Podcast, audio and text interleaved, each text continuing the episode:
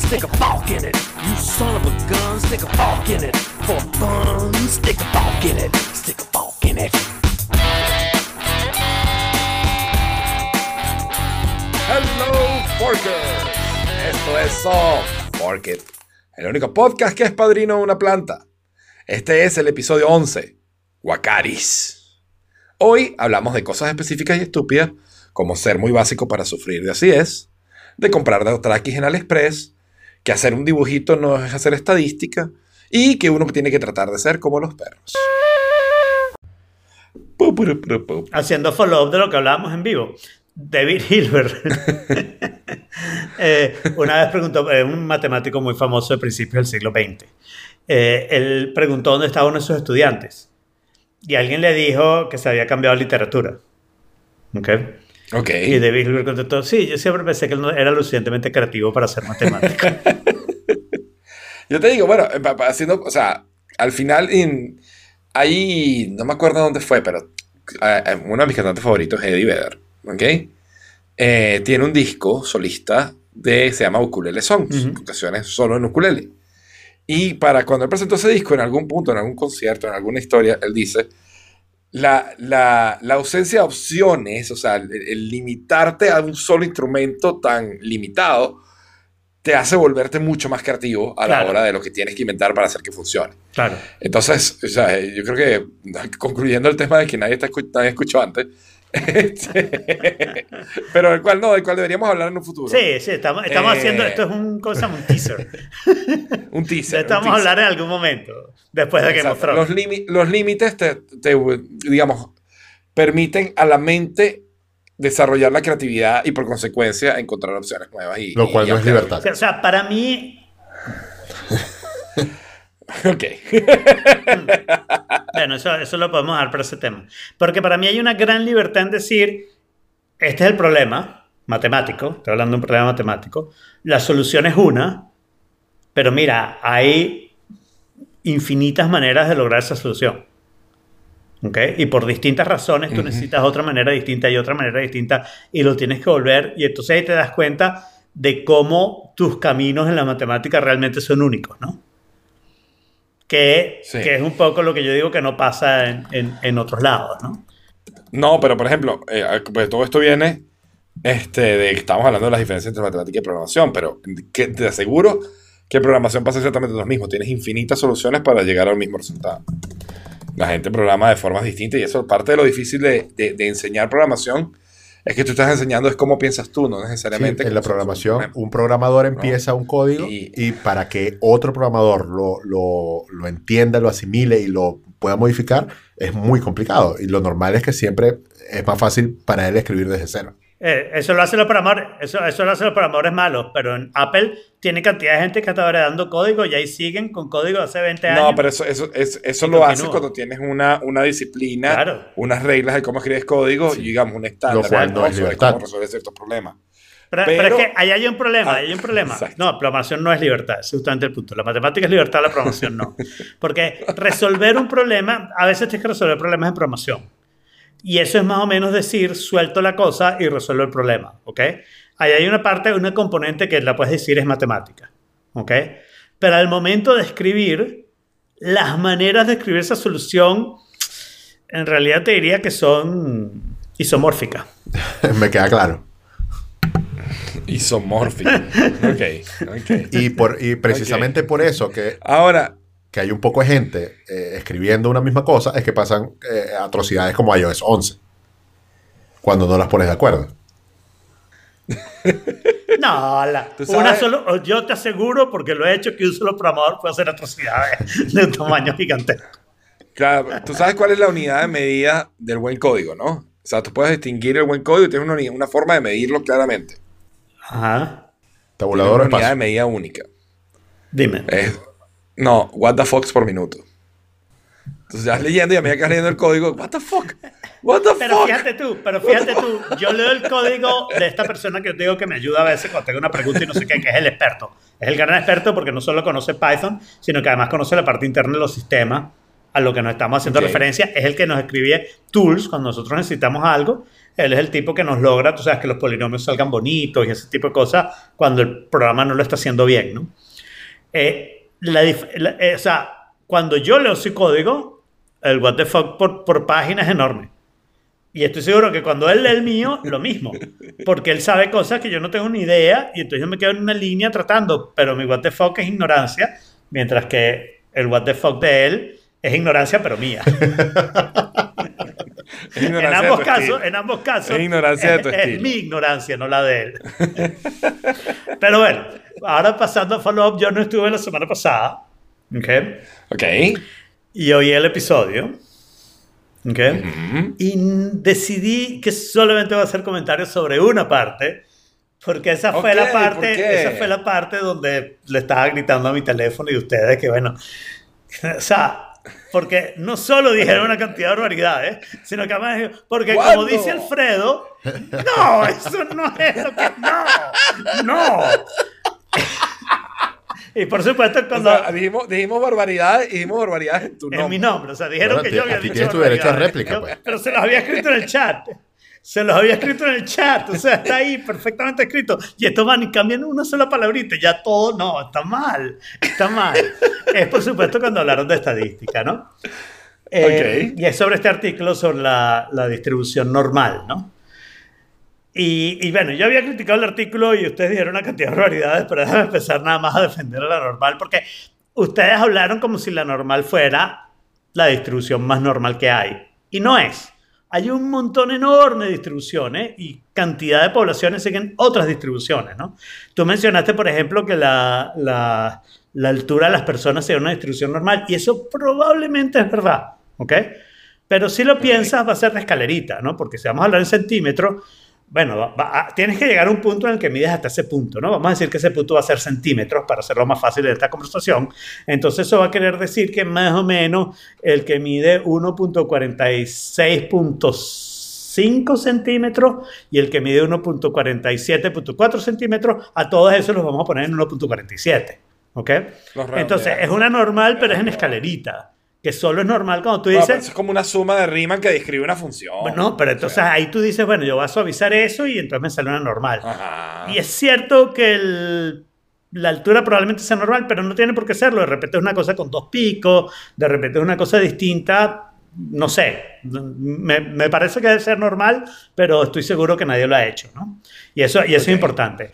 Pero si tiro una moneda, por ejemplo, eso no va a ser normal. Yo cuento las caras, cuento las cruces y lo que voy a tener es más o menos, si la novela es balanceada, más o menos 50 caras y más o menos 50 cruces, más nada. Y si no está balanceada, va a tener un número de caras y un número de cruces, más nada. O un punto aquí, un punto aquí, y no hay manera de ajustar una curva normal en eso, ni de broma, ¿ok? Claro, no, pero o sea, la, la- la- la- digamos, la distribución normal ocurre cuando tienes múltiples puntos de data. No, la distribución normal ocurre, y esto es lo interesante, cuando tienes suficientes puntos de una población tomados al azar. En otras palabras, puede ser, no estoy diciendo que lo sea, pero puede ser que la altura de la población no siga una distribución normal. Pero si yo agarro 100 personas completamente Por al azar, ejemplo, en Holanda. ¿cómo? Por ejemplo, en Holanda. No, no, no, no importa no dónde sigue sea. la distribución No normal. importa dónde sea, no importa dónde sea. Si yo agarro 100 personas en Holanda, esas 100 personas van a ser una distribución normal. ¿Ok? Y ese es el teorema famoso de Gauss. ¿Ok?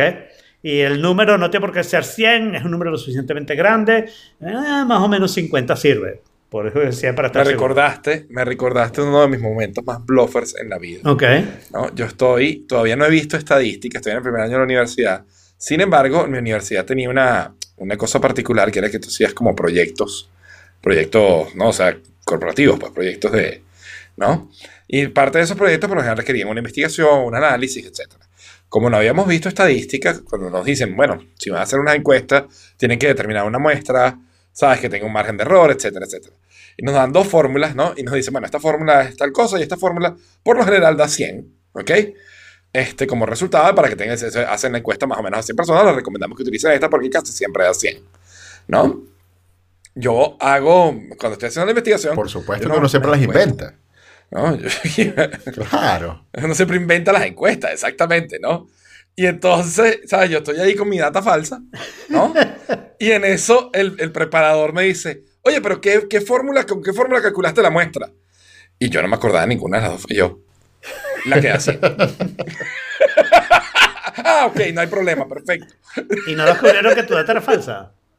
No, Porque es súper fácil descubrirlo. Bueno, en las encuestas, ¿qué es lo que pasa? Que en las encuestas pasa que tú sabes que la cosa no va a ser al azar, ¿no? Porque Claro. si te paras en una esquina o si llamas por teléfono o si ves quién te contesta y quién no, va a haber cierta gente que está más correcta para contestarte y gente no. Entonces lo que haces es aumentar la encuesta, pero eso es para que la encuesta que tú haces represente a la población.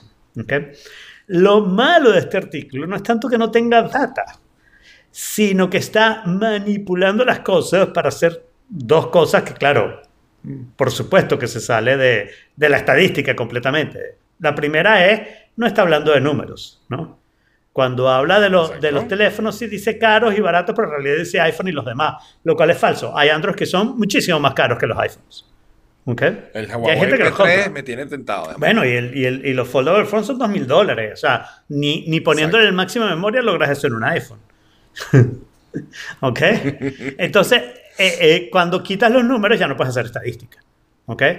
Pero además la otra cosa graciosa que hace es que lo que hace es poner dos cajas, ¿no? Que es lo mismo que la moneda, ¿no? Tú pones dos cajas y entonces ahora tienes pelotas y le vas a lanzar una caja en la otra. Al final eso no va a tener una distribución normal, va a tener un número de pelotas en una caja y un número de pelotas en la otra, seguro. Exactamente. Pero de eso, eso Claro, son- pero lo curioso es que la- o sea, una de las cajas aguanta todos los valores. O sea, él considera el mismo valor toda una serie de rangos No, de valor. pero es que no hay números. No hay números, porque en los teléfonos tú puedes decir que está hablando de precios, pero mentira. Está hablando de iOS versus Android. ¿Ok? Y en, Sí. y en las noticias está hablando de una fuente de noticias versus otra fuente de noticias. ¿Cuáles son los números ahí? Ahí no tienes números y está hablando de toda la población. Entonces, el problema del artículo es ese. Uno, está hablando de toda la población donde ya la normal no se aplica. ¿Ok? Dos, se olvida de los números. Y tres, hace una vaina binaria. O estás en esta caja o estás en esta Exacto. caja. Entonces, de cajón que ahí, y entonces hace el dibujito para que medio se parezca a la normal con dos cuadraditos y no sé qué, no sé qué. Pero hacer un dibujito no es hacer estadística, man. ¿Ok? Exacto. Y ese dibujito lo podrías haber hecho millones de maneras distintas. Podrías haber puesto dos barras así, una aquí, una aquí, que es lo que pasa con las monedas, ¿no? Podrías haber puesto uno arriba del otro.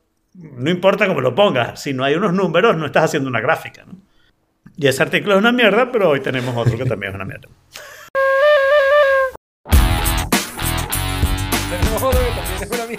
Está el mismo dibujito ahí.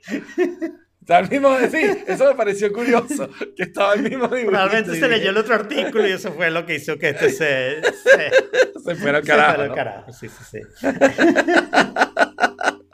El artículo del que está hablando eh, Alfredo es un artículo que se llama Cocinar como un servicio, Cooking as a Service. ¿Ok?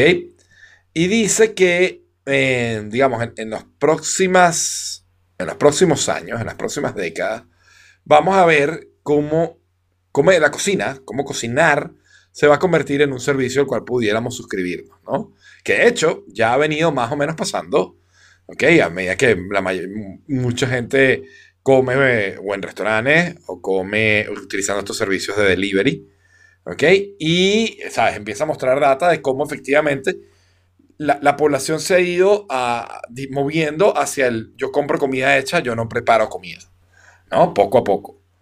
Y entonces dice, ¿no? Y, y toma eh, lo que el artículo que mencionábamos anteriormente de la estadística, ¿no? Que cuando se acaba el, se acaba el mundo de la, de la escasez y llega este mundo de abundancia, entonces se genera esta distribución bifurcada en vez de la distribución normal. Que no es una distribución, No, que no te- porque no hay estadística ahí, pero ok. Exactamente, ¿no? Sino que literalmente es alguien con un Apple Pencil y un, y un- ¿cómo se llama? Y un marcador bien grueso tratando de hacer dos cuadros, ¿no? Pero ¿cuáles son los dos Pero- cuadritos que pone aquí? Porque Esa es la parte que yo honestamente dentro del artículo no, no entendí bien por qué, él se, por qué él toma esto como base, ¿no? Porque no necesita tomar esto como base para, de- ¿sabes?, lograr determinar lo que él está viendo. Que es, bueno, yo estoy dejando que, o sea, o el mercado está tendiendo a cocinar menos, o sea, prepararse comida menos y comprar comida ya hecha, mucho más. ¿no? Es una tendencia que está ocurriendo en todos lados. Hay, hay cosas súper curiosas, por ejemplo, en Nueva York, tú vas a, hay restaurantes que no existen, son restaurantes falsos. Estos restaurantes es una cocina que monta una persona y cuando tú ves en Google Maps resulta que hay cinco restaurantes en el mismo sitio. Y no es que hay cinco restaurantes en el mismo sitio, es que la misma cocina cocina para cinco marcas diferentes para solo servicios de delivery. Tú no puedes ir a comer ahí. Ok. ¿no? Y ese tipo de servicios, yo creo que se van a ir ocurriendo más y más y más y más. El hecho de que tú alquiles para montar una cocina, no para abrirla al público o para que la gente venga a comer en tu sitio, sino para hacer delivery de, y en una misma cocina puedes tener distintos estilos, creas cinco nombres de restaurantes falsos con cinco menús falsos y vas sacando, ¿ok? Pero y no este, son las distintas falsos. comidas para repartirlas en No son distintos sitios. Exacto. No son falsos, No son falsos. no son solo- falsos, pero Son solo delivery. son virtuales, es la palabra Solo que quiero delivery. decir. eh, eh, son virtuales. Estás haciendo, estás haciendo un data center compartido, ¿cierto? Que es una cocina en vez de Ex- computadora, ¿no? O sea, tú pones una cocina con todas o sea- las cosas y ahí puedes trabajar No, un bueno, montón de pero lo gente. que- Y sí, divides en, en menús para engañar a la gente. O sea, estás haciendo economía, usando economía de escala. El mismo servidor hace servicio a varios web servers, ¿no? No, y o sea, a fin de cuentas lo que te quiero decir es quizás restaurantes no, no falsos, sino virtuales. Pero es que eso siempre ha existido. ¿eh? Virtuales, Restaurante que no solo existe delivery. un sitio real del restaurante, sino que funciona solo en delivery, exactamente, ¿no? Pero no, no es que tiene una cocina aparte, no es que es una empresa aparte, no es que es un logo aparte, es que todo eso es netamente branding que tú ves online para hacer la solicitud del servicio o de la comida, pero no es, eh, digamos, un sitio al que tú puedas ir y comerte. Mira, y a- comer aquí en, eh, aquí en Chile eh, se ve mucho que entre los- la población inmigrante, sobre todo venezolanos, que es lo que tengo cerca, tienen la idea de montar un emprendimiento de, de comida y empiezan siendo delivery. Y hay muchos que son solo delivery y solamente los que son realmente buenos y lo logran y crecen son los que pueden montar un local, porque ese es el fin último de la mayoría de la gente. Pero, pero mientras Claro. están en la época de solo delivery, son perfectamente un restaurante, lo que pasa es que no te puedes ir a, a sentar.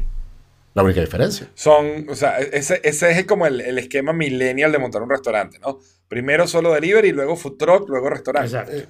Claro, a medida que vas, Pero, pero, te vas pudiendo. Pues. pero a mí me parece más interesante lo que dice Jaime, del ejemplo que da Jaime de estos delivery, ya volvemos al, al artículo, es que en realidad eso lo están haciendo por marketing, ¿no? Porque generalmente tú consideras medio feo que un restaurante haga hamburguesas, pizzas, pasta, eh, comida libanesa y sushi. ¿Ok? Entonces tú haces que en el mismo lugar se hagan todos estos tipos de cocina, pero los menús los separas, ¿no? Y entonces la persona, el día que le provoca japonés, pide japonés, el día que le provoca libanés, pide libanés, el día que le provoca hamburguesa, pide hamburguesa, y en realidad está pidiendo el mismo lugar. Nunca se entera, ¿no? exacto. Nunca se entera, Y- exacto, y, porque eso, es un branding. y eso lo del- decía él, ¿no? de que la gente está prefiriendo más comprar comida hecha, yo creo que tiene que ver con que en el, el mundo hoy es mucho más acelerado que antes. Yo recuerdo que hace 10 años, cuando yo vivía en Venezuela, que yo tenía igual mi trabajo, a mí me sobraba tiempo para hacer más cosas durante el día, pero ahora no. Y entonces yo digo, ¿con qué tendrá que ver eso? Y, y siento que es que Con que te están explotando probablemente. Con que te están No, no, no, no. Yo, yo pienso más bien que es que, que hay tantas más posibilidades y cosas que hacer ahora que tú sientes que no te alcanza el tiempo. Y que antes tenías menos cosas que hacer, así de sencillo. O sea, ¿Estás seguro? No sé. Yo, yo creo que hay, más bien, yo creo que la tendencia es un poco diferente. Hay una tendencia a, más bien, mm, como que estar en casa, ¿no? O sea, yo antes iba, antes se iba mucho más al cine. Hoy en día, con una buena televisión, con un servicio como Netflix y unos buenos, unas buenas cornetas, ¿para qué? O sea, el, el costo de oportunidad de ir al cine a ver una película que tal vez me guste o no es más alto que quedarme en mi casa y probar la película que están pasando en Netflix, ¿verdad? Es mucho más barato, es mucho menos, ¿sabes? Mucho, no tengo que vestirme, no tengo que bañarme, no tengo que tal. Así como eso, hay una tendencia a, ¿para qué voy a salir a comer, a probar un restaurante si puedo pedir, probar la comida primero y de repente después voy, veo si, ve- si voy, si me gusta la comida, voy, voy entonces al sitio a tener la experiencia. Pero eso va de acuerdo con lo que dice Claro, Jorge. más O sea, hoy en día puedes ir al cine, hoy en día puedes ir a un restaurante, pero también te puedes quedar en tu casa, también puedes ver un podcast, también puedes ver YouTube. Eh, para no hablar de que, Tienes más para no hablar de que delivery. ¿Cuántos deliveries tenías cuando tú eras pequeño? ¿Cuántos Pizza deliveries hay hoy solamente. en día? Sí. antes la pizza era lo puro era, chino era mucho. pizza, sí. sí. Entonces, claro, antes tenías que ir a la panadería para comprar cualquier cosa. Ayer yo estaba, ayer no, el domingo, que tenía el viewing party de Game of Thrones, estaba trabajando full todo el día, porque ese era mi deadline, tenía que trabajar, y de repente me acordé que yo había ofrecido comprar el pan. No quería salir. Bueno, o sea, tres minutos de research, tengo el pan en mi Y casa. dijiste, ¿no? yo no entiendo en francés. ¿Cómo? Dijiste, yo no entiendo en francés. Que yo no compro Yo no, pan. no, no, sí compré pan, sí compré pan. Este, y entonces, esas son más opciones que tú tienes hoy en día, con lo cual sí, el tiempo se te achica y lo tienes que sacar de, de de algún lado.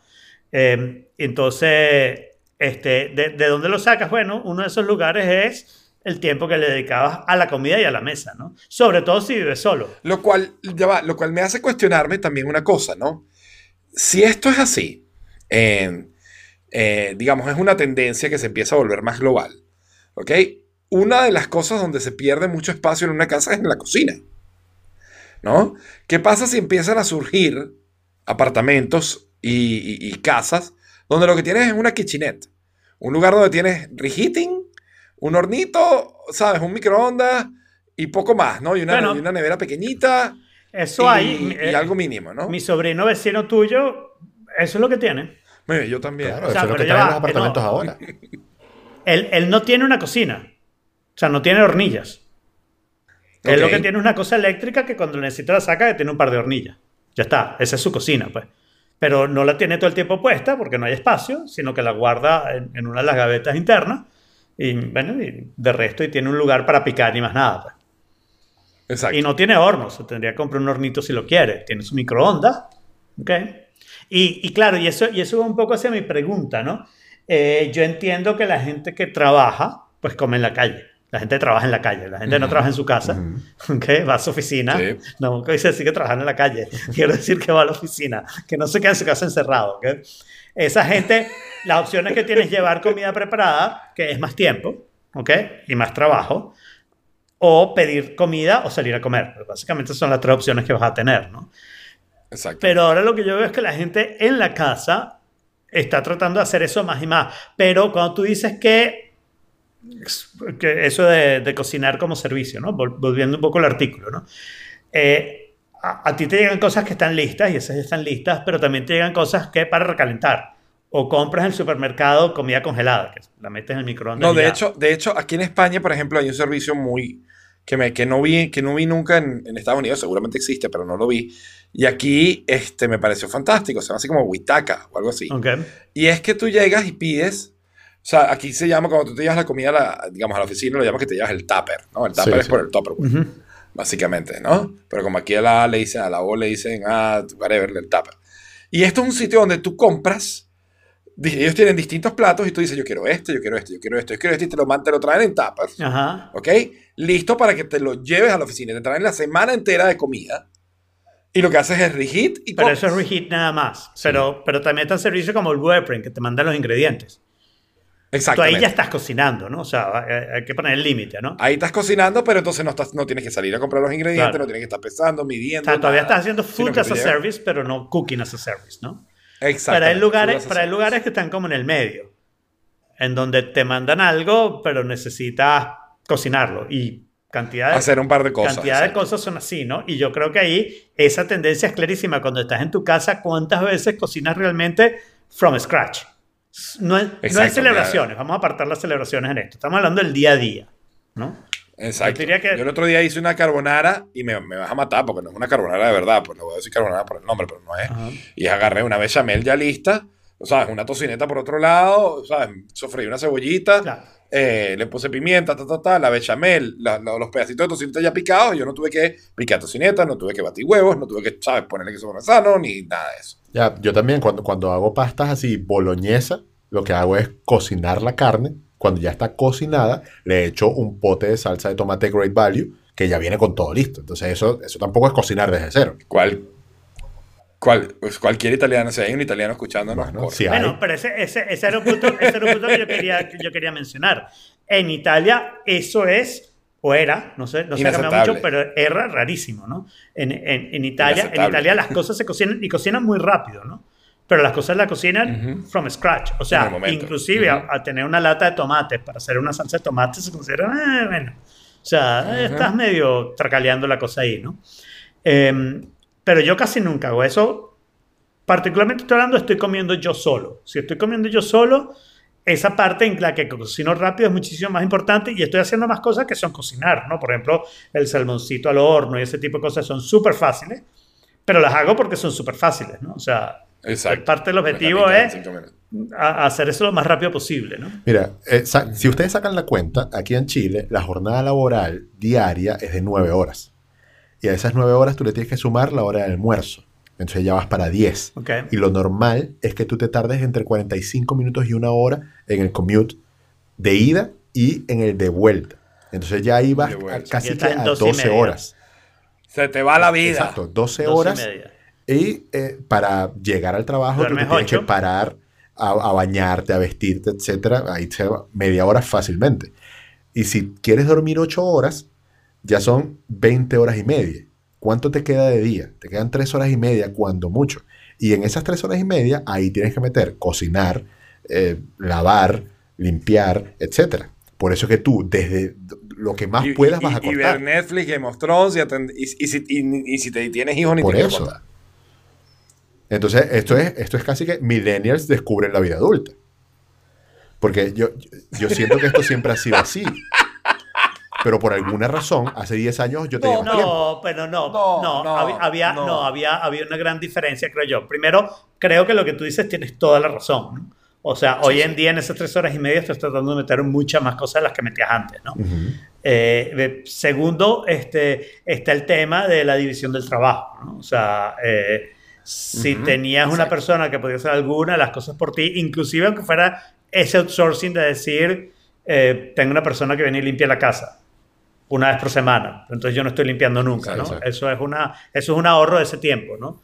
Eh, que entonces no lo tienes que invertir el fin de semana. Eh, alguien que te haga la compra, gran ayuda, ¿no? Pero una persona que vive solo y que está tratando de hacer todas esas cosas, ese trabajar por nueve horas no le va a funcionar. Seguro que, eh, a menos que lo que haga sea pura cajita. pues, o sea, todo es precomprado, prehecho y todavía, cuando limpia los fines de semana. Sí. Aquí hay un sitio que me da risa porque lo estoy recordando ahora. Se llama Fork. Coincidencialmente. Oh, fuck. Oh, Sí. Se llama Fork. Que vende eh, lo que dice Jaime. Es un envase de cartón. Solía, solía ser tipi tap antes. No, no, no, no. Es otro, es otro, que han crecido mucho en realidad, eh, eh, porque es comida buena y barata y, eh, y diferente. Ellos hacen comida que viene lista en una caja de cartón y viene como con un empoplas arriba, pero más grueso, pegado en los bordes. Entonces tú lo que haces es que lo destapas por una esquinita un poquito, lo metes en el microondas, dos minutos, y entonces ya tú tienes tu comida lista. Y, y es maravilloso. ¿Y ustedes aman el microondas? Porque yo lo odio. Sí, sí. Yo no soy muy fan del microondas. Todo- Además que el microondas es como el, es como el Night King cuando le echaron el fuego del dragón. Le pones eso nomás cinco minutos y sale frío. Sí, yo me he dado cuenta, obviamente, que no calienta como, como el fuego, obviamente, ¿no? O sea, y, y se da- pero no solo no calienta, porque a veces calienta mucho, pero calienta distinto. O Calienta sea, distinto, es- se es enfría más calor que terminan las texturas distintos. Terminan las texturas completamente diferentes, ¿no? Sí. Claro. Igual yo lo uso mucho. O sea, hay ciertas cosas donde, donde el microondas, digamos, ayuda, ¿no? Por ejemplo, una pasta con salsa. Bueno, recalentar una pasta con salsa es mucho mejor en microondas que calentar en un hornito, Uf, qué horrible. ¿no? Este, No, la próxima vez que tengas una pasta con salsa, lo que haces es que agarras algo como un wok. Lo pones a Exacto, calentar, lo echas todo en un encima, sartén- lo en un revuelves, sartén es le agarras un huevo, le partes un huevo encima, ta, ta, ta, ta, ta, y lo sigues dándole, y te lo sirves y te comiste Eso. chéverísimo. Mucho mejor que usar microondas para eso. Ok, sí, por eso, o sea, depende, depende del, del producto, ¿ok? Hay un método de calefacción correcto. Pero el microondas O sea, por casi ejemplo, nunca es. pizza, O sea, pizza, hornito, 100%. pizza tostadora. Bueno, por el hornito a full, a full máquina, Sí. ¿no? Este, A mí me encanta la pizza fría. en el caso de... Ah, no, claro, bueno, o sea, la pizza fría es otra historia, o sea, pero papitas, papitas fritas que se enfrían, hornito. Ah, no, por supuesto. Problema No, resuelto. peta se enfría, se acabó. Tú no tienes vida. Qué horrible. No, el hornito la salva, el hornito la salva. McDonald's la salva más. Entonces, bueno, estamos ahí con eh, formas distintas de calentar las cosas. ¿no? Sí. Pero, ya, bueno, ¿y ustedes qué hacen? ¿Ustedes cocinan aunque sea el guito o en la casa? Yo desde que tengo trabajo, digamos, desde que estoy en el desde que estuve en el banco, que tengo trabajo que no es freelance, Ajá. Prácticamente no cocino. O sea, desayuno sí en la casa, siempre. Almuerzos fuera, siempre. Y cenas rota. O sea, la mitad de las cenas son fuera, la mitad de las cenas son en casa. ¿Ok? Y son cosas mínimas. O sea, que si un sándwich, cosas pequeñas, ¿no? Eh, yo solía, cuando trabajaba freelance, cocinar un montón, in- inventar recetas, o sea, se volvió un hobby. Y hacía que sí, pasticho, o pan de jamón, o arroz chino, o bla, bla, bla, bla. Hoy en día llego tan cansado, o sea, entre semana olvídalo. Y los fines de semana me da flojera. Sí. En mi caso, como afortunadamente mi mamá está acá desde hace, mm, ¿qué? Nueve meses. To- toda mi vida cambió. De hecho, la dieta yo la estoy pudiendo hacer porque me cocina. Claro. Eh, pero cuando no estaba, eh, yo sí cocinaba siempre eh, y, y guardaba para el, el almuerzo. No desayunaba y, y en la noche eh, cena también en casa. Rara vez compraba eh, afuera. Los fines de semana sí, normalmente se, se Ok. sale a comer. Está bien. Yo salgo a comer al menos una vez el fin de semana y casi el resto completo lo hago en la casa, pero hago muchas de esas, tú sabes, eh, cut corners to make it shorter. ¿no? Claro, claro. Bueno, déjenme contarles un poquito de mis exámenes de sangre. Eh, All right. Ok, ¿Se acuerdan tema del tema? favorito. ¿Se acuerdan del tema de la, Por eso tenemos tantos Forkers vampiros. Sí. de la vitamina D. La vitamina D ya Sí. me subió, me Ajá. subió incluso a límites súper aceptables, o sea, eh, más, más del rango normal, más de lo requerido, digamos. Eh, ¿Te sientes mejor? Incluso sin salir, sí, sí, sí, sin salir al sol, porque Incluso esta vitamina sin salir D, al sol. No ha salido al sol, Jorge. bueno, Debería salir pero fíjate, esta vitamina D se, No tocaste tiempo entre la casa. se, ¿cómo se llama? No sé cómo se llama esa, pero funciona con la grasa. Metaboliza. No sé si metaboliza es la palabra. Pero, pero se, no sé si digiere. ¿Cómo si- funciona con la grasa? De hecho, la nutricionista me dijo que me la tomara al mismo momento que una pastilla de aceite de coco. Porque se activa o no sé qué con la grasa. O sea, no, no necesito salir al sol Ok. para que actúe. Y ahí están los resultados. O sea, de verdad no salí. O salí muy poco. Y, y- Solo de y me noche. funcionó. Y me funcionó. Tampoco salías de noche. Estamos preocupando por ti. O sea, vas a ser súper sano, pero weird crazy, creepy. Yeah, exactly. Nunca sale.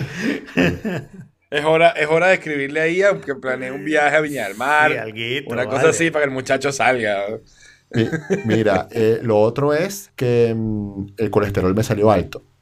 Yo me había hecho aquí en, Ok. en Chile, cuando tú te haces los exámenes de sangre en, la misma, en el mismo laboratorio, te sale como tu historial en los resultados actuales. Claro. Entonces, yo me había hecho exámenes. bien. Bueno, en Venezuela yo jamás vi eso. Ah, Eh, eh, por eso. Ok, en todos los países. Sigue. Sí. Entonces, eh, hace un año yo tenía el colesterol en 180, lo cual está. Ya está va, bien. pero está- ese es el combinado. Es decir, el combinado, el, to- el total. ¿Tien- ¿Tienes el breakdown? Eh, sí, sí, pero tengo no- que correr el riesgo de que... El, No No, no, tranquilo, Porque puede tranquilo. ser que tenga- puede ser que Nos lo reportas en follow-up la semana que viene, porque lo- el HDL tiene cero importancia. Y que en la dieta que estás haciendo, tu HDL tiene que haber subido muchísimo. Sí, sí. Entonces, que el combinado suba me preocupa cero. Lo que me preocuparía sería que el, el LDL El LDL. hubiera subido y sobre todo si está más de 150, ¿no? Bueno, eh, lo, lo puedo revisar en este momento. Ok. Mientras ustedes... Podcasting Gold. Sí. Podcasting Gold. Jorge está atentamente chequeando. En una. MacBook Air, que ojo que es un desafío. En una MacBook Air que no pueden. Sí. Ok, aquí tengo el LDL No, de hace un año. demasiado para la MacBook Air. Ok. Eh, Ok. 123 hace un año. Luego, en enero de este año, 156. Y ya allí había empezado Ok, la sí su- sí eh, keto. El que, keto. que fue Sí. 33 puntos más. Y luego ahora Sí. 184. Sí, o sea que sí te está subiendo. Eso. Sí, o sea, entonces mira, nada, la, la solución es eso, es menos tocineta y más aguacate. No, ¿qué te dice la nutricionista? Porque por lo que yo he leído, te voy a contar un poco mi curiosidad, a ver si tú tienes una respuesta, Ok. ¿no? Por lo que yo he leído, en realidad no tienen ni idea de qué hace que el colesterol suba. O sea, hay gente que tiene tu misma dieta keto totalmente, está, está comiendo tocineta, grasas y no sé qué, y hasta evitando vegetales, que es algo que tú no estás haciendo, y tienen el colesterol normal. Obviamente tiene que haber una componente genética ahí Chévere. Pero aparte de la componente genética, o sea, ¿qué puede hacer uno? Dicen que hacer ejercicio, dicen que no estresarte, que dormir bien. Pero, ¿qué te dice tu nutricionista? Mi nutricionista, o sea, lo que he hecho hasta ahora es consultarle por eh, mensaje de texto, por, por voice note en realidad, porque eh, tengo la semana que viene, tengo la consulta. Pero ella me dice Ok. que ya el colesterol no es considerado factor de riesgo para problemas cardiovasculares. Que sí, le, Mm. sí, sí está raro que mi colesterol haya subido tanto, pero que es más importante subir el HDL que, Claro. pre- que preocuparse por bajar el LDL, ¿me entiendes? O sea, como que si subes el, HD, el HDL, e- esa es la meta. Me dice que eh, tome omega 3, que tiene DHA, y que eh, elimine o, o reduzca, digamos, la carne roja y la sustituya por cerdo, por pollo o por salmón, o sea, cosas así del mar. Eh, Ok. Salmón es muy bueno. Ahora, eh, eh, perdona que me siga metiendo. Eh, ¿Cómo tienes los triglicéridos? Eh, mira, el, hace un año 79, luego en enero Eso es 70, normal, ¿no? sí, y luego ahora 78. Ya. Perfecto. O sea ¿Qué? que ahí sí te diría, porque lo que yo sí te digo es, si tienes los triglicéridos altos con el LDL alto, entonces habría que pensar cómo tienes la, la parte de prediabetes, ¿no? No, no, Pero, pero con esos valores, sí, los triglicéridos tienen que estar en valores eh, como los deseados en menos de 150, y yo los tengo en la mitad de 150. Sí, sí, no, por eso, por eso no, se- te está completamente tranquilo, ¿no? Eh, entonces ni siquiera hay que preocuparse por ese tema. Exacto. Eh, entonces, bueno, la semana que viene voy a consulta, a ver qué pasa. Está bien. Lo que sé que pase va a ser mejor que lo que sé que vaya a pasar en Game of Thrones.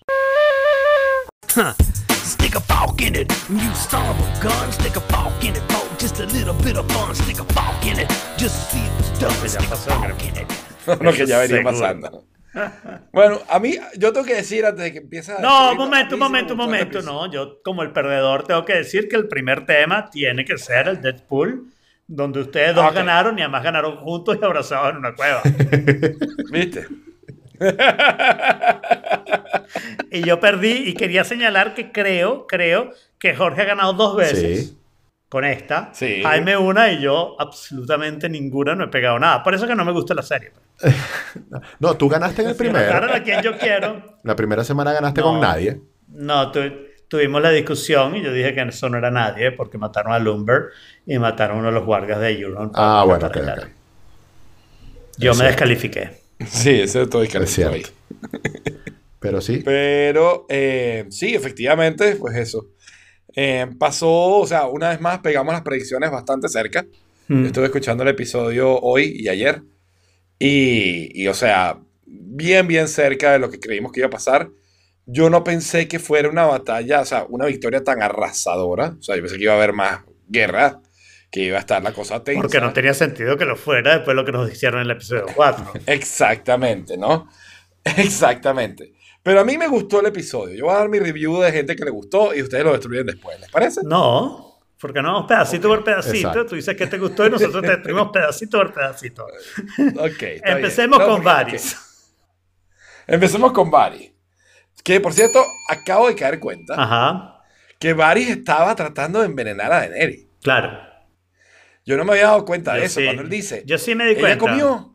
No, sigue sin comer. Ah, bueno, intentamos en la noche. En la noche, en la y cena. claro que está intentando envenenarle. Pero dos comentarios acerca de eso, porque ahí vamos. A ti eso te gustó lo de Varys, me imagino. Sí.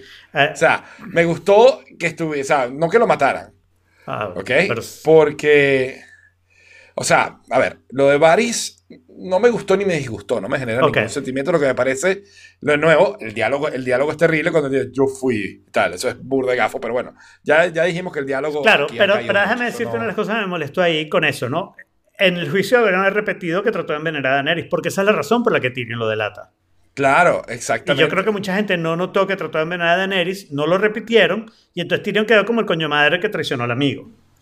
Para mucha gente. Bueno, ¿no? yo me estoy enterando. De la, de la vaina. yo soy uno de ese grupo en la distribución normal. Exacto. Y la otra cosa que quiero decir respecto a eso, para salir de Varys tan rápido como salieron en el, show- en el programa, en el episodio, es que el Varys de la temporada 1 hubiera matado a Daenerys y nadie hubiera sabido que era él. O sea, el cambio de este personaje, que es el único del Small Concept de Robert Baratheon que queda vivo. ¿Ok? Que ha servido a seis reyes y cuentas a John. Como servicio fue corto, porque no lo soltaron. Este, oye, este tipo se ha vuelto un incompetente total. Como muchos otros. Sí, bueno, como muchos otros personajes. Amenazado ya de muerte por Daenerys, diciéndole: si me traicionas te mato, trato de matarla. O sea. Y lo descubrieron. Que trate de matarla no me molesta. Que lo descubran me molesta. Exacto. Que trate de así matarla que- y no lo logre. Mm. Que falle en matarla, ok, pero que además no lo logre y además lo descubra. O sea, esa combinación. Es así como, ¿quién es este señor? O sea, Sí. pero bueno. Y no gritó mientras Bueno. se estaba quemando. Lo cual es imposible. Ah, sí, no, como si nada. Porque él es muy calladito. es que estaba shock de que Tyrion le hubiera tocado la barriga. Ah, este, ok, luego de eso, o sea, bueno, Daenerys, o sea, la primera escena de Daenerys con su cara de con la que yo manejo todos los lunes. Ajá. O sea, antes de maquillarte, ¿quieres decir? Sí.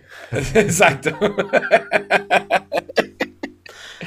este, te, va, te va demostrando que ella está en un estado donde efectivamente se siente, o sea, no hay nadie que la controle porque se quedó absolutamente sola. No confía en nadie, el novio lo se fue, la confidente se fue, la mataron, eh, perdió a uno de sus hijos, eh, ¿no? Por su culpa. Y, y, o sea, Dani se quedó, se no está llora, le mataron a Llora en el episodio anterior. Llora, O sea, llora, realmente Daenerys se quedó sola, sola, sola.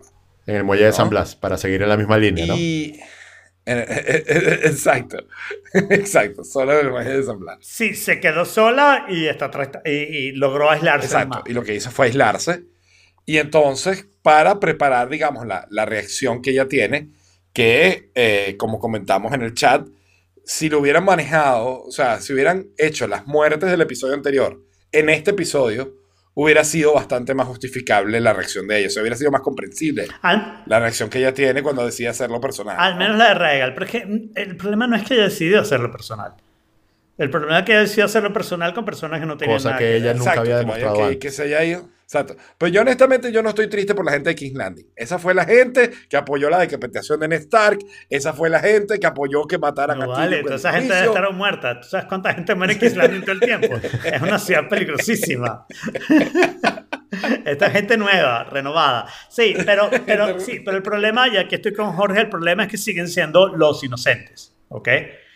Que además Claro. los estás matando de una manera muy ineficiente para fracasar en tu objetivo principal, porque una vez, vamos a contarlo, nos estamos saltando toda la historia de Jamie y el plan de Tyrion que traicionó de nuevo a Daenerys eh, liberando a, a Jamie para que fuera a salvar a Cersei escapándose. Que por cierto, esa escena me encantó.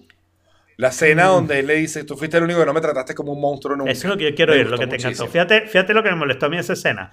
A mí me parece que el diálogo ha decaído tanto desde que empezó a decaer, o sea, ha seguido decayendo.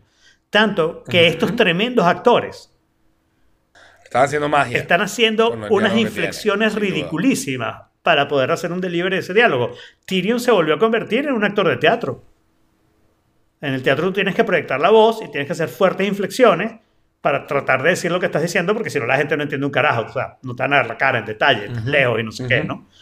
Y en el cine y la televisión, pues ya no tienes que hacer eso, porque haces close-ups, haces otras cosas, puedes susurrar, Claro. puedes dar mucho más meanings. Él empezó a hacer unas inflexiones súper teatreras porque el diálogo es tan malo que él no encontró otra manera de salirse de eso. Habla completamente distinto a Season. 1. No, y. Claro, pero por ejemplo, sí, no. Y, y- y, por ejemplo, en esa misma escena, eh, digamos, el, eh, Jamie, que mata al, al Mad King para salvar al pueblo de King's Landing, ¿ok? Este, porque el rey se había vuelto loco y no podía dejar que matara a todo el mundo así. Aquí a mí nunca me importó mucho la gente de King's Landing. Bueno, pero él, él siempre ha tenido, él siempre ha tenido esa dualidad, y esto es una cosa que quería decir con Daenerys, porque hay toda una discusión en Reddit y en otros lugares de si, de si esta locura de Daenerys fue algo que había demostrado o fue algo que no había demostrado. Y en realidad son siete temporadas de diálogo que tú consigues absolutamente cosas para apoyar Todo una para teoría como para todo. apoyar la otra teoría, ¿no? Exactamente, sí. Y bueno, sigamos porque vamos a ir con lo de Daenerys desde tu punto de vista que te gustó. Que te gustó. Ok, no, so, a ver, a ver, ¿qué me gustó a mí del episodio? Porque realmente no es tanto, o sea, lo de Daenerys a mí no me parece tan terrible. No es que estoy diciendo que sea bueno o malo, estoy diciendo que no me parece tan terrible. Ok. ¿Ok? Este, sin embargo, eh, lo que a mí me gustó del episodio es la, fue la forma de retratar la guerra.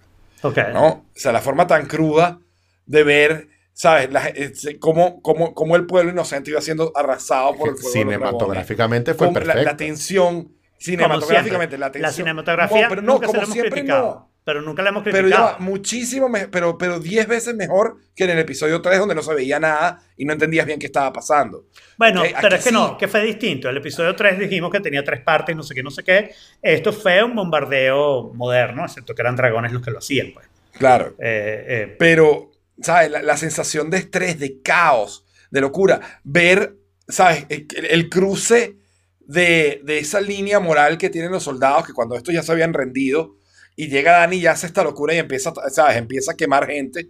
Los soldados mismos entienden que, bueno, aquí cualquier cosa sirve, ¿no? Anything goes. Y ellos llegan y empiezan, ¿sabes? Se vuelven Pero no locos es solo a Daenerys, violar mujeres. no solo Daenerys, sino que es Grey Worm. Sí, Grey que Worm mata fue el que tomó a esa decisión. claro, claro, Sí. claro. Que, de- que déjame decirte, y, y, o sea, yo sí tengo problemas con lo de Daenerys, tengo problemas con lo de Grey Worm, ¿no? Porque Ujú. una vez que se habían rendido, ¿ok? Tenías una gran oportunidad para tal vez hasta apresar a tu enemigo, realmente hacer justicia y decir, eh, esta es la tipa que no sé qué, no sé Claro, qué. pero es que- y decidiste pero es que, que aquí no- esa parte no te interesaba, tú lo que querías era matar inocentes. Claro, porque por- precisamente ahí dejó de ser buscar justicia o conquistar y se convirtió en venganza. No, no es venganza, porque venganza es contra tu enemigo, coño. Venganza no es, o sea, eso es así, lo, lo dije en el chat, eso es así como tú me pegas a mí, yo voy le echo haciendo la cara a Jorge. Eso no es venganza. Sobre todo- O sea, Jorge no tenía nada que ver y estoy haciendo algo mucho peor de lo que me hicieron. Contra gente no tenía nada que ver. En cambio, Cersei de repente se escapaba. Cersei no se escapó por una casualidad. Sí, bueno, sí. porque- Bueno, dos casualidades. ¿Cómo se llama? Sí, porque, ¿cómo se llama? Porque estaba bloqueado el acceso. Sí, porque estaba bloqueado el acceso. podía, ¿no? Pero ¿qué pasa si Clegane, Sandor Clegane no llega o muere rápidamente en el Clegane Ball, que no pasó? Vamos, ya llegaremos a esa parte. ¿Ok? Clegane Bowl me encantó. Y Cersei, de bueno, y Cersei sí- sí- se sigue al menos teniendo a Sansa y a, y y a Qyburn adelante. Mira, eh, yo voto porque De Monte no hubiera desbloqueado ese acceso rápidamente. Mm. Y de repente Cersei se hubiera salvado. O sea, lo que Dani hizo no solo traiciona su carácter, en mi opinión, y lo voy a decir claramente, o traiciona el carácter de Daenerys, o estás traicionando el carácter de Yora, de Missandei, de, de Tyrion y de Varys, ¿no?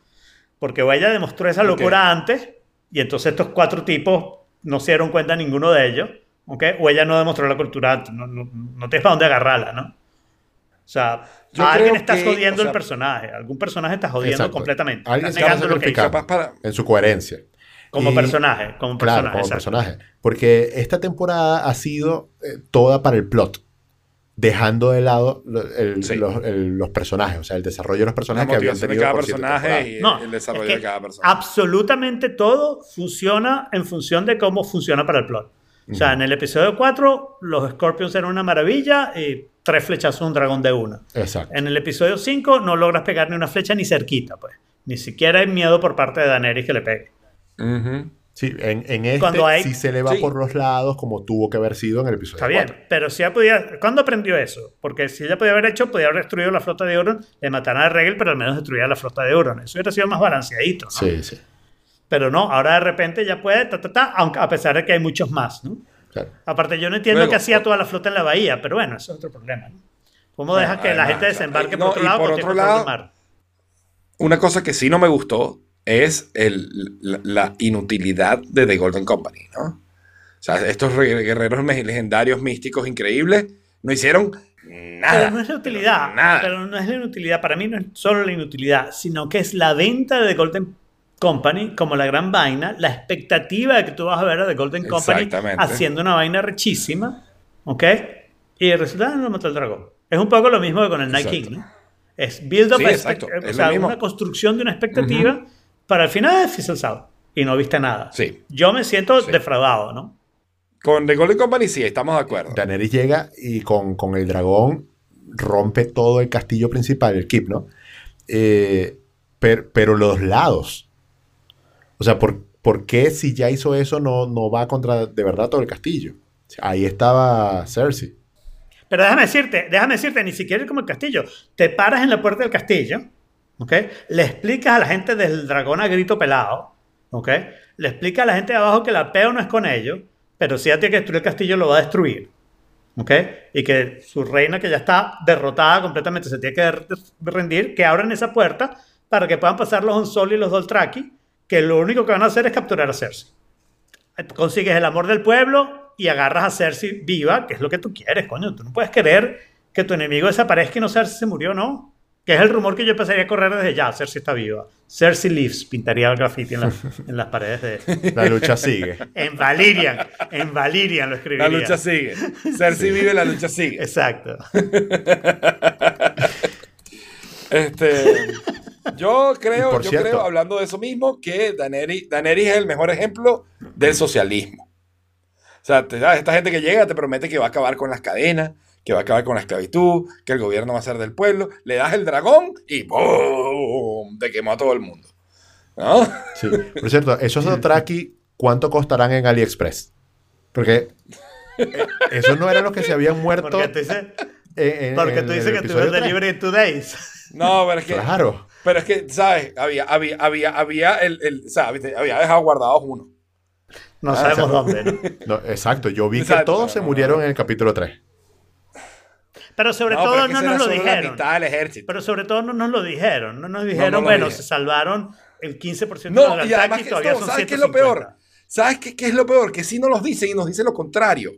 Cuando tú ves los ah, Inside the Episode después, Claro, los, los- hay una parte donde David Benioff dice, esto es básicamente el final de los otros. claro. Y fueron decimados. Coño, tú dicen, o sea, sabes que vienen en dos Un episodios. décimo y no te dicen cuántos son.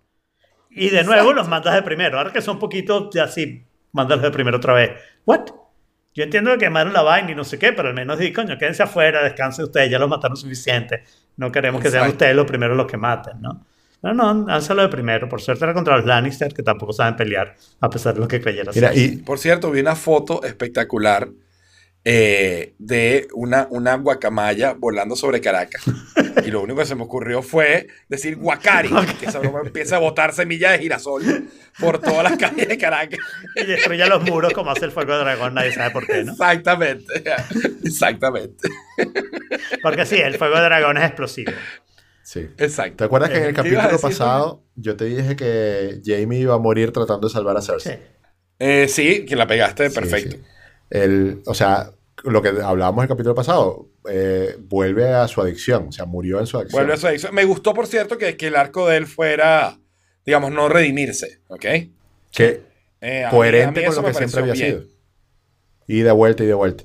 No sé si coherente, porque se supone que él ha venido teniendo toda una evolución. Claro, con una Eh, que evolución, a sacar de eso, pero. pero una evolución que sube y vuelve a bajar, que es lo que pasa realmente con la gente de adicción, ¿no? Eso. Sí, sí. Exactamente. Él sí fue true to himself. Ex- Eh.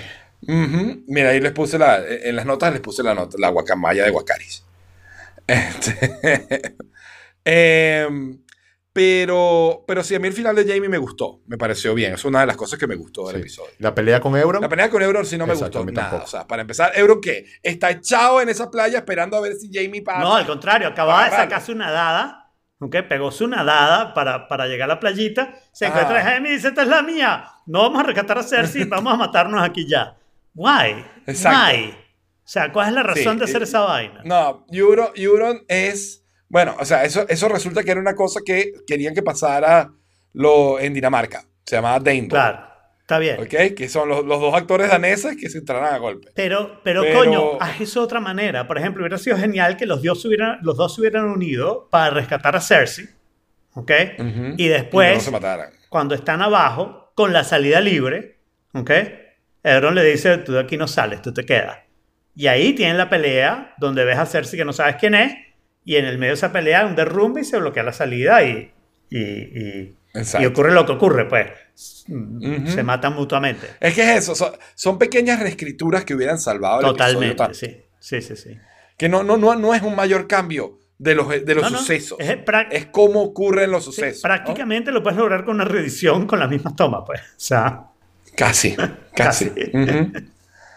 Y de sigue verdad. pasando errores como el de la Eh, me mano. gustó- El capítulo pasado. un- Ah, sí, el de la mano, de la café, mano mística. Sí, sí. sí. Y aquí la mano que le creció a Jamie otra vez. Cuando abraza, cuando abraza En el final. a Cersei y tiene la mano mágica. Sí, compraron Dotraki Bueno, y no, manos es que en claro. AliExpress. Cuando no te Es redimes, cuando no te redimes, tu mano de oro se convierte en una mano normal. Exacto. Eh, me gustó, a mí me gustó mucho el, el enfoque en Aria.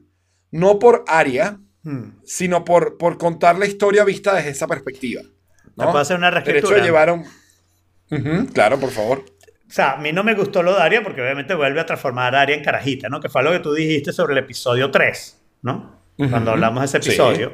Y que yo no te lo compré, pero se me quedó la idea en la mente, ¿no? Y entonces ahora es como un switch. Cuando quieres ser carajita, la pones carajita. Cuando la necesita Exacto. fuerte, la pones fuerte. Y aquí fue otra vez donde, primero, una queja general sobre el episodio y sobre los episodios anteriores también, ¿no? Las mujeres todas necesitan ayuda, ¿no?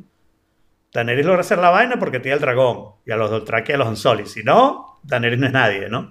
Eh, porque no logra convencer a nadie de nada. Eh, ni siquiera a Jon de que se acueste con ella. Mm. Coño, ¿qué tan difícil puede ser eso? este, eh, Arya necesita que Clegane le diga que se tiene que ir. ¿Ok? No, esa parte, esa parte es terrible, de hecho. Esa parte es terrible porque Es una traición, Arya nunca hubiera sí. sido O convencida sea, la uni- por ese diálogo. La única persona respetable que tiene una lista de algo ahora se le olvidó la lista. No, no eso. Sino que ese diálogo nunca le iba a convencer, es paja. Es un diálogo que veo un Además- montón de veces. Llega en ese peo, lograste entrar, colearte, meterte en el castillo, llegaste dentro del castillo, estás a 10 pasos de la mujer y el padre dice, no, no hagas esto. Ah, verdad, me No hagas esto porque te vas a morir. Ay, no No me sabía. jodas, ya estás ahí. Ajá, pero déjame cambiarte entonces la escena final. Yo estoy de acuerdo contigo que, que esas escenas de, de guerra y de la gente Tenían que pasar, ajá. tenía que pasar. Man, pon a Davos en Y, esa y es vaina. lo mejor del episodio. Pon a Davos ¿Cómo? en esa vaina. Davos nació en Flip Bottom. ¿Ok? Le podías haber ponido hasta recuerdos de cómo eran esas calles cuando la vaina estaba bien y la gente muriéndose ahora y no sé qué. Le podías haber hecho una cantidad de vainas con un tipo que vivió ahí.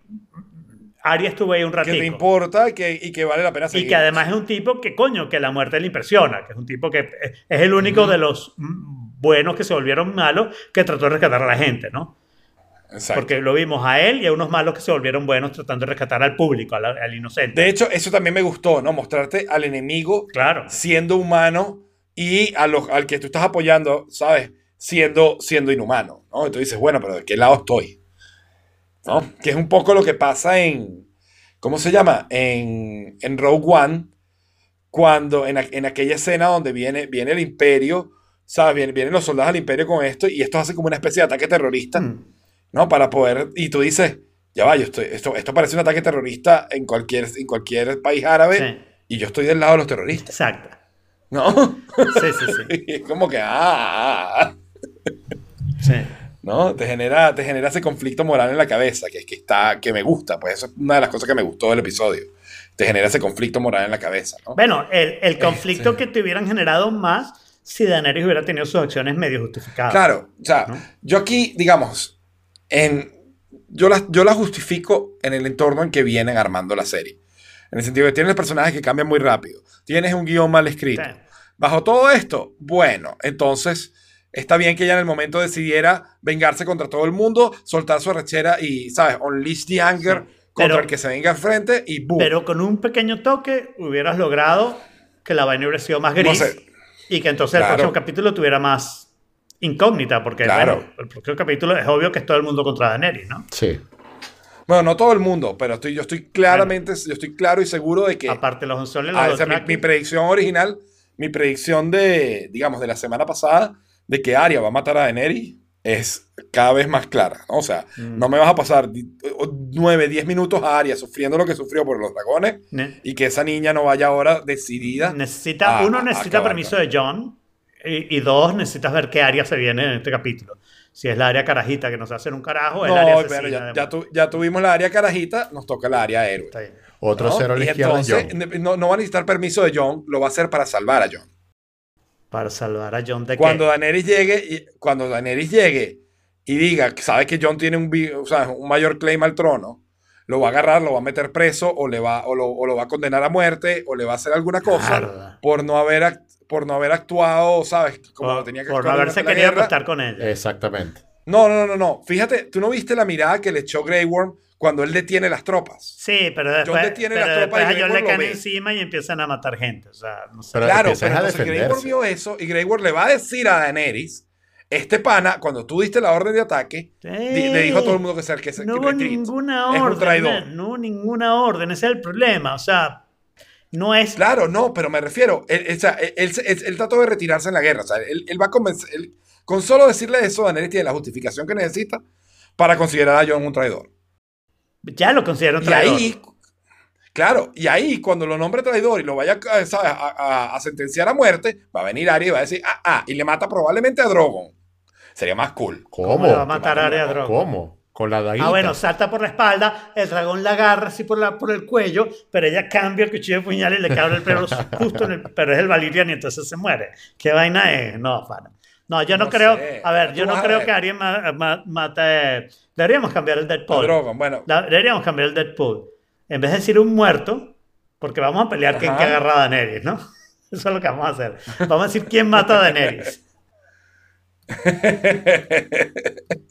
ok, ¿quién mata a Dani? Ok, No, no, parece. Pero Aria. antes de eso, yo también déjame había dicho ah. Aria. No, no, no, yo pedí primero. Es que ya yo también Yo lo había dicho yo. antes. Bueno, ustedes dos tienen a Arya y yo tengo a Jon. Ya está. Ok. Pero, pero antes de eso, déjame decirte este, una cantidad de cosas que a mí me molestaron ahora en los capítulos anteriores por causa de este capítulo.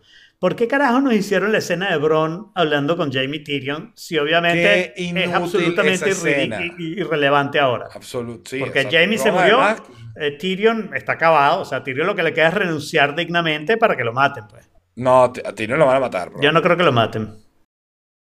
O si logra huir, No. es porque Sansa lo salva. No, yo no creo que, que lo maten ni nada. Tyrion le zumba la. la ¿Cómo se La llama? mano. Le, le renuncia a Arya, le renuncia a Arya dándole una mano por el piso. Le Este, renuncia a Daenerys, dices tú. Y, a Daenerys, perdón, a Daenerys. A y, Daenerys. y Daenerys lo mete preso. ¿Ok? Y después Sansa trata de, restacar- de rescatarlo, pero a puta de carta. No es que le va a mandar a nadie de rescate, sino que va a decir a Daenerys no puedes matar a Tyrion porque él sabe cosas y yo sé cosas y sabemos cosas y hacemos cosas y qué sé yo. Algo le inventará. Arya por algo es la más inteligente La del de reino. Sansa. Sansa, Sansa, exacto. Pero, Ujú. pero Parece una mamá que habría tiene que ver 10 si sale, ¿no? Sí, bueno, así es. Aunque han matado muchos, pero todavía. Pero Mira. todavía está difícil, ¿no? Cero a la izquierda total, Jon Snow. Bueno, no, porque el único día, o sea, el script de Jon Snow esta temporada es She's Sí. my queen. Es lo único que ha dicho.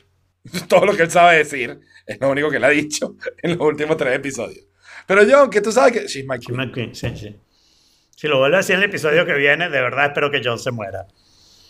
Sí, no, bueno, ya, ya por lo de abandona perro está bien cerca de merecer la muerte.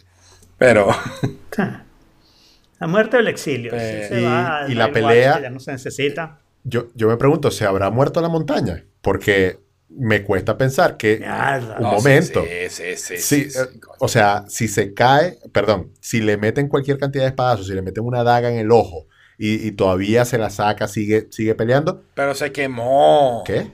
Cayó en el fuego, No, se no quemó sé. O sea, se hizo O sea, la teoría es que la magia y la ciencia son la misma cosa, solo que la magia no la entiendes y la ciencia sí. ¿Ok? Entonces, la montaña es simplemente uno más de los eh, Nightwalkers. ¿Ok? Pero hecho con ciencia en vez de con magia. Eh, pero no se murió Ok. cuando se murió el Night King. el fuego lo, lo quema, ¿no? Porque la, la espada de, de, de Sandor no era Valyrian, ¿no? Él no pertenecía al Night King, él lo creó Keyboard. Pero con ciencia, entonces no se muere de la misma manera, no había magia involucrada. Además, la forma, la forma en que mataron a Keyboard, un poco como graciosa. ¿no? Ya, que cállate. Pero de nuevo, es el cambio de un personaje en un Dime. Un personaje que había sido absolutamente fiel y absolutamente obediente durante tres temporadas. Ajá. Ese es mi hermano, lo quiero matar. Ya. No, jódete. Y te- no solo te digo que no, sino que te mato sin ninguna necesidad. Exacto. Como si lo odiaras hace Exacto. tiempo. ¿Ok? Y Y desobedezco a mi reina. Cersei, y Cersei que yo paso por aquí un momentico, con permiso, permiso. con permiso, voy al baño. Sí. El meme del monito, el peluche monito. Ahora, Clegane. sí, tal cual. Que, uh, este, sin embargo, Clegane Ball me pareció fantástico. Súper divertido, entretenido. La toma muy bien hecha. Sí. El y- escenario me encantó. Y lo resolvieron muy bien. Porque mi pregunta siempre Sí, era no cómo iban y a hacer para que Sandor matara a la montaña. No había por chance, ¿no? Entonces, efectivamente, no lo mató, pero tampoco fue que de montaña no exhibe vivo, ¿no? Sino que esperemos, esperemos que esté muerto, ¿no? Puede ser que Cersei también esté viva, ¿no? Puede O ser. encontrar los cadáveres va a requerir no joda, burda de esfuerzo. Cer- Cer- Cersei vive, la lucha sigue. Acuérdate que yo dije, yo dije la semana pasada que yo era Team Cersei. Team Cersei, sí. No, y ahora te pasaste a Team Daenerys porque Daenerys se convirtió en una Cersei No, no, no, yo sigo siendo, ahora soy Team Gendry. Ok. Aunque se murió Cersei, Team Gendry. Si es que vuelve a salir el pobre hombre en la serie. Y que vuelve a salir, ¿no? Exacto. Ahora, ajá, y ¿ustedes interpretan algo del caballo blanco? Ah, el caballo blanco era. Nimeria. Pero a los escritores se les olvidó que Nimeria era un lobo pusieron un caballo.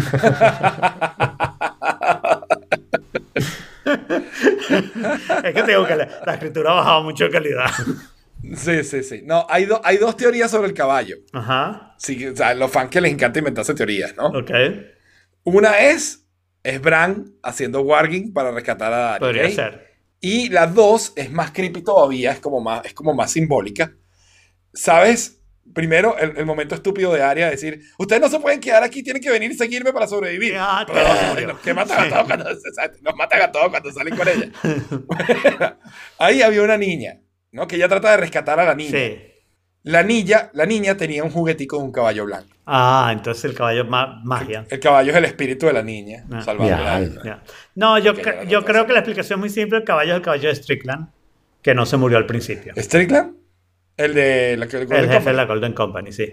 Sí, exacto. Porque ya que no hizo nada, coño, al menos el caballo que tenga algo de figuración. El caballo que esté ahí. ¿no? O Exacto. sea, al menos el caballo sobrevivió, ¿no? Sí, no sé. La idea de Bran haciendo warging e interviniendo en todo esto explicaría muchas Me cosas. explicaría que, por ejemplo, Bueno, Daenerys cambió porque Dan se le metió en el medio para que, convertirla en una villana para que John ya no la creyera. Pero esa solución Bueno, está al nivel de, al final, esto todo fue un sueño.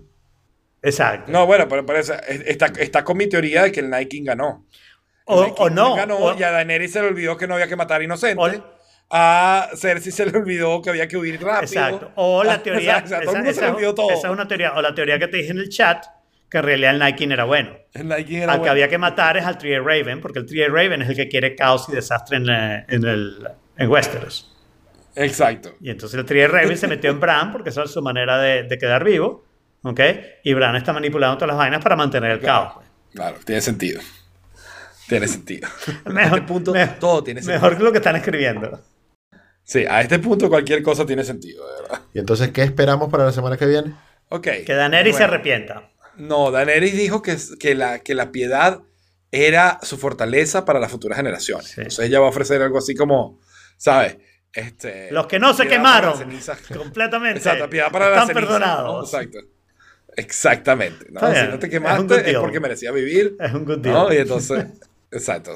Eres la reina de, de las cinco personas que quedaron y el resto de las cenizas. Pero ya va, pero, o sea, ella ahora va a hacer una ceremonia de coronación en el, el, el- el- ¿cómo se llama? En el throne room con el Iron Throne, que no sé si está habitable, o sea, habría que llamar al municipio. Ah, eso también está quemado.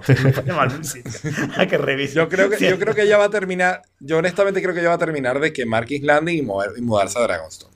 No, pero Dragonstone es una capital súper Bueno, sí, chimba. pero ¿qué- qué- qué vas a? Yo voto por Old Town como capital. No, no, no, o sea, ¿cómo? Old Town como capital. No, pero bueno, puede ser, pero... Al menos nunca ha estado ahí, nadie sabe que ella quema vainas, pero tiene el dragón y le dice, hay un rumor de que yo quemé King's Landing. Y todo el mundo se comporta bien.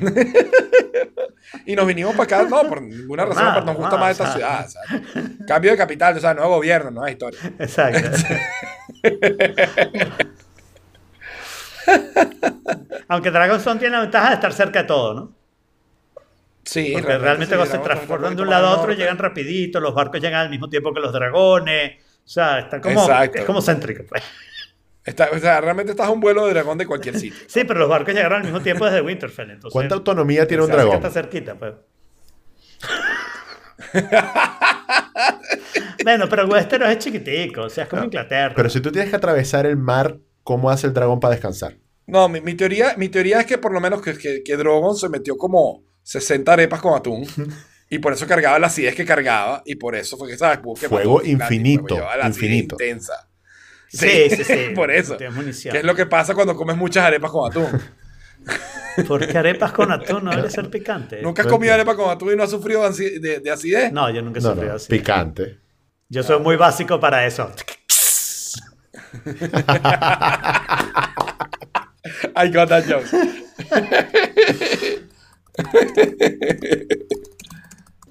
Ajá, Ah, bueno, en serio, predicciones. Sí. Predicciones. Yo imagino que esa escena que yo describí de Tyrion renunciando es una con las cosas que va a ocurrir. Y Tyrion no va Sí, preso posible. o es muerto. ¿ok? Pero yo imagino que la muerte de Tyrion tiene que ser, espero que sea dramática. Una cosa así. Tú también me traicionaste, Dracarys con ese. Y en, Yo creo que Tyrion va a huir al norte. ok, puede ser, pero ¿cómo Tyrion logró huir a todos lados? O sea, Bueno, no sé, los Little Birds, no sé. no sé, no, sé. no lo entiendo muy bien. Consigue un caballo blanco, ¿vale? Se consigue un caballo blanco también. O se va con Arya. Pero, o sea, Daenerys tiene un Deberíamos hacer Sí, dos polls. es verdad. El poll que ya hicimos, que es quién va a matar a, a Dani, porque la van a matar. Ajá. Y el Ah, segundo es quién va a quedar con el trono. ¿Quién queda con el Claro, es importantísimo hacer eso. Ok, está bien. Ok, entonces. Ya- vamos que escribir Ya mucho el aquí. de el No, de no, no. Dani, Jaime y yo decimos Aria y, y Alfredo dice John. Ajá. Y el trono, o sea, lo lógico es como que quede para John. Pero. Pero. Y, y es consistente con nuestro título del, del episodio pasado, del John No de la Suerte. ¿no? Ya yo puse la mía. Eh, el trono va para. Yo, Sansa, como lo dije en el episodio pasado, Sansa es catalana. Ella quiere un norte independiente. Estoy de acuerdo contigo, pero resulta ser que no hay más nadie. No, yo creo que, de nuevo, Ok, póngalo ahí, pues. ya va. No, el trono pudiera ser para. Estoy pensando. Eh, claro, ya no está Varys. Entonces, al no estar Varys se complica un poco más la historia. Davos de Rey. Uh, Eh, Davos es king. Eh, no, o cebolla sea, para todo el mundo.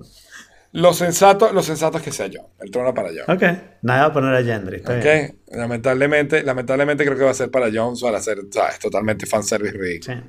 Yo creo que Pero- vamos a tener una gran... Estoy muy poco emocionado por este episodio. Porque una de las cosas que estoy seguro que va a pasar es que esto va a ser acción tras acción tras acción ah, de una manera completamente ridícula. O sea, Y desconectada. va a ser el día siguiente, pero alguien de Winterfell va a llegar a, a, a King's Landing, no le de King's Landing va a llegar a Winterfell y va a haber cuervos que van a haber volado back and forth, pero es el día siguiente de la vaina y Dani está tomando posesión y ya Sansa está complotando la vaina, ¿no? O sea, eso creo, eso creo que lo vamos a ver, que ya lo hemos empezado a ver, ¿no? Porque se fueron de Dragonstone a King's Landing para hablar un ratito con Cersei, regresaron a King's Landing. John de alguna manera se agarró un botecito y llegó a, a, a Dragonstone también. Después se fueron otro botecito a King's Yo Landing. lo que creo es No que, sé. o sea, un- un- y la razón principal por la que a mí me gustó este episodio es porque finalmente hubo cese de la usurpación. este, y entonces ahora Dani Tienes un, montará gobierno tienes de transición. tienes un nuevo usurpador que mira, tan chavista como el anterior. Exacto. No, bueno, pero, ¿sabes? Ese es gobierno de transición y eventualmente cuando llegue John serán elecciones libres. No. No creo. La monarquía no es elecciones, man. Sí. Y bueno, y esto de- demuestra o reafirma que en realidad la mejor serie ever de televisión es Breaking Bad. A mí Breaking Bad no me gustó For the tampoco. win. What? Pero, no, o sea, la primera temporada rechísima. Que estaría entre ese House of Cards para primera temporada, pero después las siguientes temporadas son una porquería. Y les voy a decir algo que me encantó del episodio Wow. pasado, que ustedes dijeron, estuve tratando de hacer un Wow. pedacito, pero es más de un minuto, entonces no logré hacerlo, ¿no? Ustedes dijeron que, eh, creo que fue Jorge, que dijo que, claro, lo que estaba pasando con Game of Thrones es que la gente, mucha gente le gusta y la está viendo con mucha atención, con mucho detalle, ¿ok? Y entonces, bueno, siempre le encuentran algo para criticarle, ¿no? Porque entre tanta gente siempre vas a encontrar algo que le vea algún error, una vaina, y ese error va a salir y todo el mundo se va a enterar del error, ¿no? Más o menos, dime si estoy Sí, sí, así es. eh, representando mal tu idea, ¿no? Y yo estaba pensando, claro, el asunto es que yo soy así con todo, ¿ok?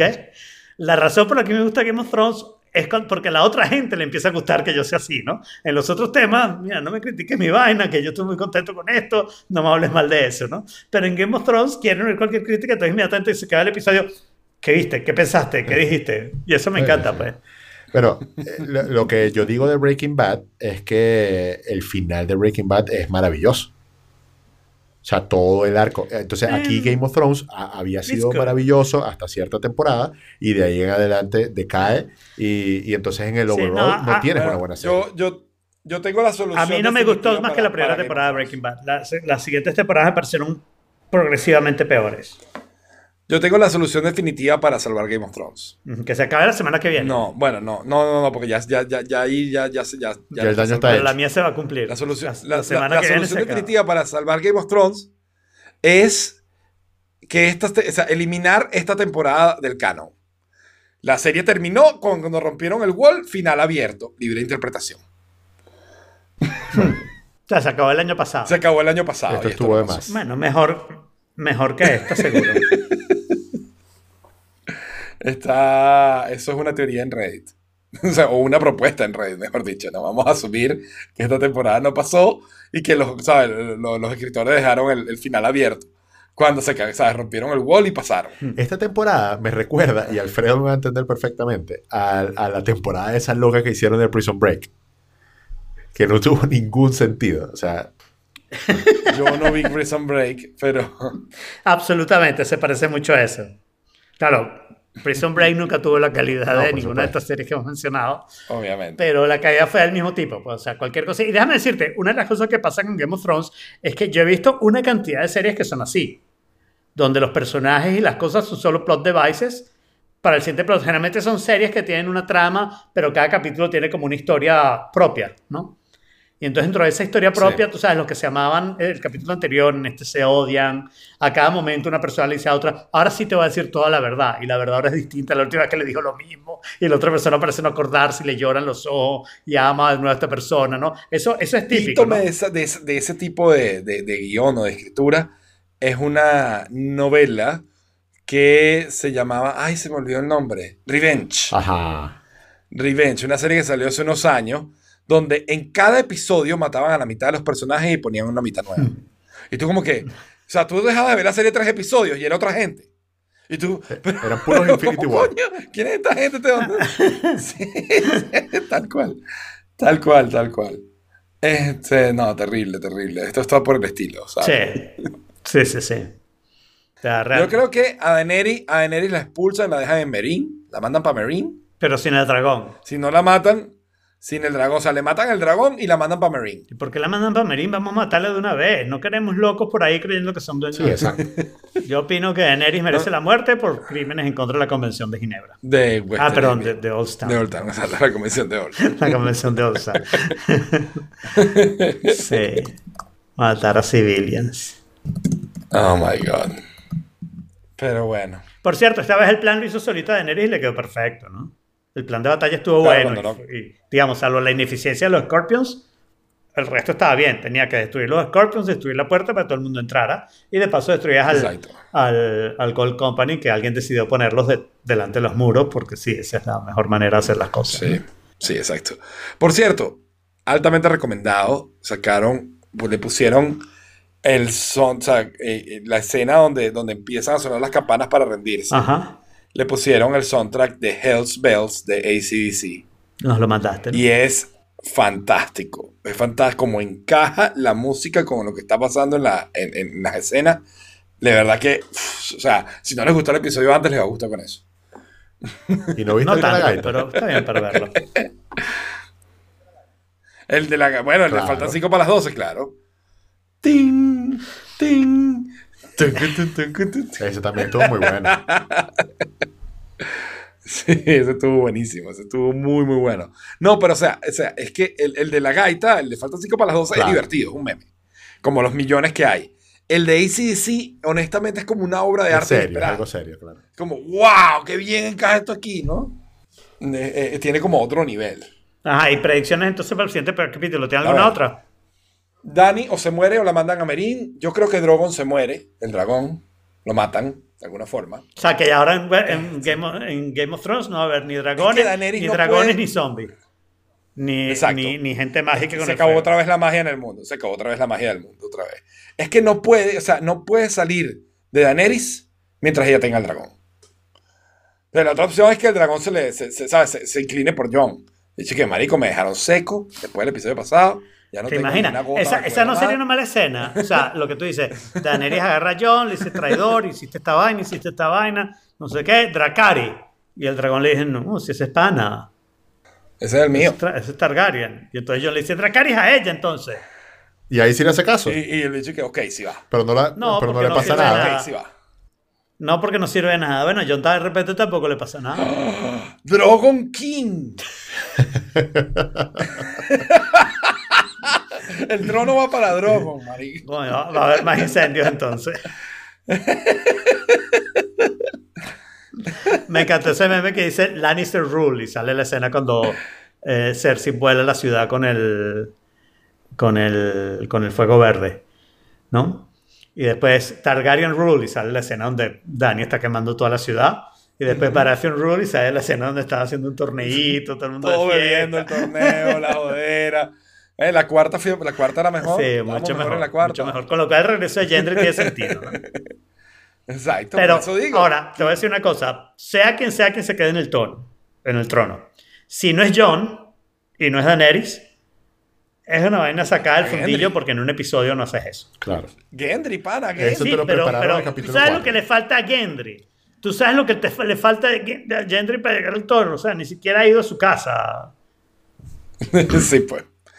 Bueno, pero, pero Gendry es el único que, que tiene las bolas de proponerle a Arya. Hay que estar valiente. Está bien. Exacto. Y que lo frenzonearon. Y lo frencionaron duro. Pero no, nadie más frencionado que Llora cuando lo usaron de escudo humano. Sí. Eso, de verdad, es otro nivel de frenzón. Está bien. ¿Y alguna predicción, Jorge? ¿Cómo? ¿Alguna otra predicción? Eh, no, no, no. O sea, yo, yo digo que Daenerys se muere, que Sansa queda en el trono y que, que Sansa queda en el trono porque Jon no va a querer.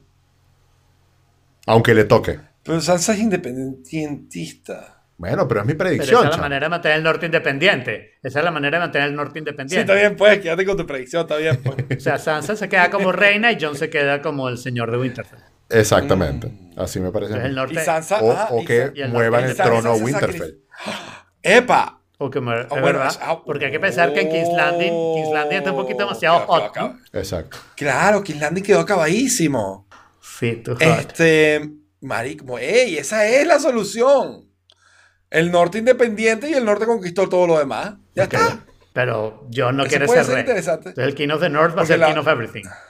Bueno, pero eso, ese es el Jon Snow de la suerte. Cada vez que renuncia a un trabajo te sale Yo en cambio creo que Jon Snow se autoexilia. Bueno, pero entonces queda Sansa y Sansa, Bueno. ¿sabes? Gobernando desde Winterfell para todo el mundo. y Héctor, Winterfell para Héctor acaba de hacer la predicción más correcta de todas. ¿Cómo? Héctor acaba de hacer la predicción más correcta de todas. Y es que nos van a defraudar más. Eso es seguro. Ah, bueno, sí, Eso es exacto, seguro. Esa la pegaste 100%. completa. Exacto. Sí. No, sí, Jon se podría ir al norte. ¿No? Exacto. Probablemente, probablemente llorando por su perrito. es que no puedo. Abandoné a mi perro, déjame ir a verlo. en otro cambio Ay, No lo de. vaya a ver más nunca. Más nunca. Si fuera el perro, no lo vuelvo a ver más nunca. Abandonador. La verdad que Los sí. perros no son Muy así, los feo, perros son fieles feo. hasta la muerte. Muy feo. Exacto. Esa es la cosa, ¿no? Esa es la cosa. Uno tiene que tratar de ser como los perros. fork in it, mad cow. Stick a fork in it, lockjaw. Stick a fork in it, salmonella. Stick a fork in it, E. coli. Stick a fork in it. Stick a fork in it. Stick a fork in it. Stick a fork in it. It's done.